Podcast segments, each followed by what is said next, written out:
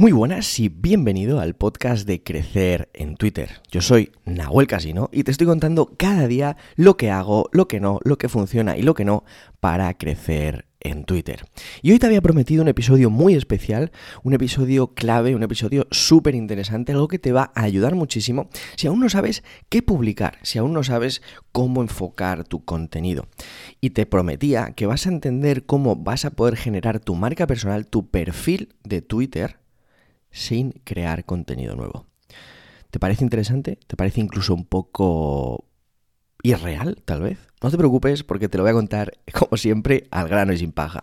Bien, el punto aquí es que una cosa que puedes hacer, obviamente, es publicar tu propio contenido. Pero a veces eso se complica, ¿no? Es decir, tienes que tener ideas, tienes que tener un sistema. Yo sé que obviamente no es fácil, por eso estoy preparando algo, pero bueno, esto ya te lo contaré más adelante. Pero bueno, el tema está en que muchas veces no conseguimos publicar nuestro propio contenido. Y aunque es la mejor estrategia, porque sin duda ser genuino, ser diferente y crear lo tuyo propio va a hacer que te diferencies de forma brutal y va a conseguir que tu marca personal sea increíble y sea reconocida y sea algo que la gente realmente quiera consumir y a lo que quiera recurrir para obtener esa información que tú sabes. Otra forma de hacerlo es curando contenido. ¿Qué es curar contenido? Bueno, curar contenido es coger contenidos de otros, seleccionar los mejores contenidos sobre un tema, sobre una temática, sobre algo en concreto y compartirlos de forma que la gente, los que te siguen, que obviamente tienen que estar interesados en ese tema, van a encontrar no solo contenido, de eso, sino contenido curado por ti, contenido seleccionado manualmente por ti, de forma que solo accedan a lo mejor de ese tema.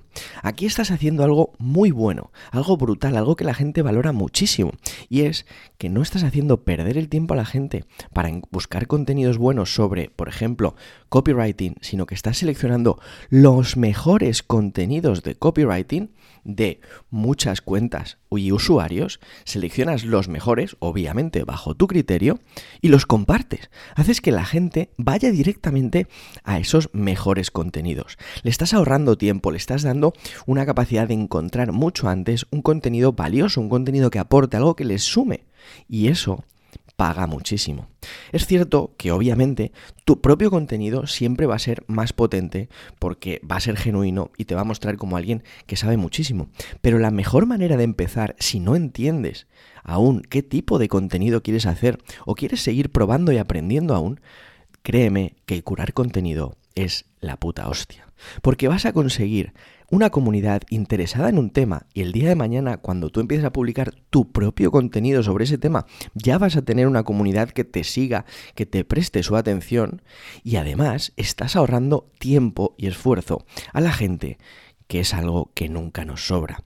Si tienes tiempo y esfuerzo, créeme que mejor ahórraselo a tu comunidad y ellos lo van a valorar muchísimo porque les das un gran contenido de forma rápida y sin que tengan que consumir un contenido de mierda para llegar a ese buen contenido. Les curas el contenido, les haces un trabajo y te empiezas a posicionar en su mente y en la propia red social como una persona que sabe del tema y no estás publicando contenido propio.